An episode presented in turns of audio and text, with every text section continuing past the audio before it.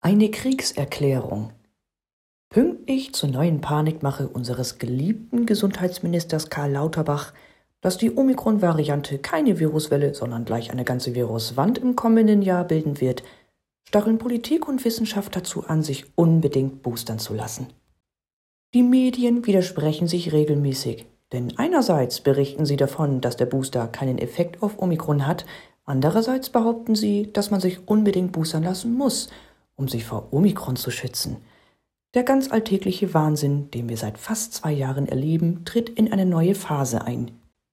Wir erreichen nun ein neues Level, in dem völlig wirre und widersprüchliche Aussagen noch einmal deutlich zunehmen.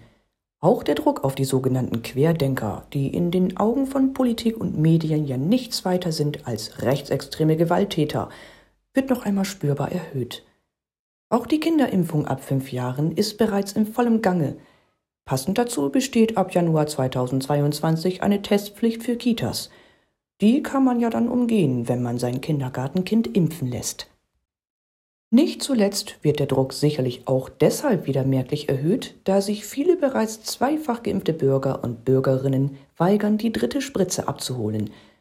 Zweifel an den Maßnahmen der Regierung, die völlig außer Kontrolle geraten und welche die rote Linie mit Impfpflicht und Co. bereits überschritten haben, mehren sich in allen Bevölkerungsgruppen.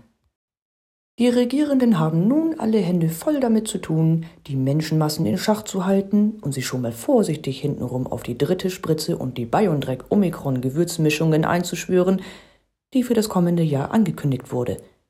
Ganz langsam stellt sich jedoch ein Vorstadium von Erwachen im Land ein. Die Politik wird hinterfragt, ebenso wie die Wissenschaft und deren fragwürdigen Zahlen – es bröckelt an allen Ecken und Enden dieses totalitären Angstregimes, welches sich noch immer hinter der Fassade einer funktionierenden Demokratie und eines intakten Rechtsstaates versteckt. Olaf Scholz hat allen Menschen in diesem Land, die den offiziellen Zahlen skeptisch gegenüberstehen, den Krieg erklärt.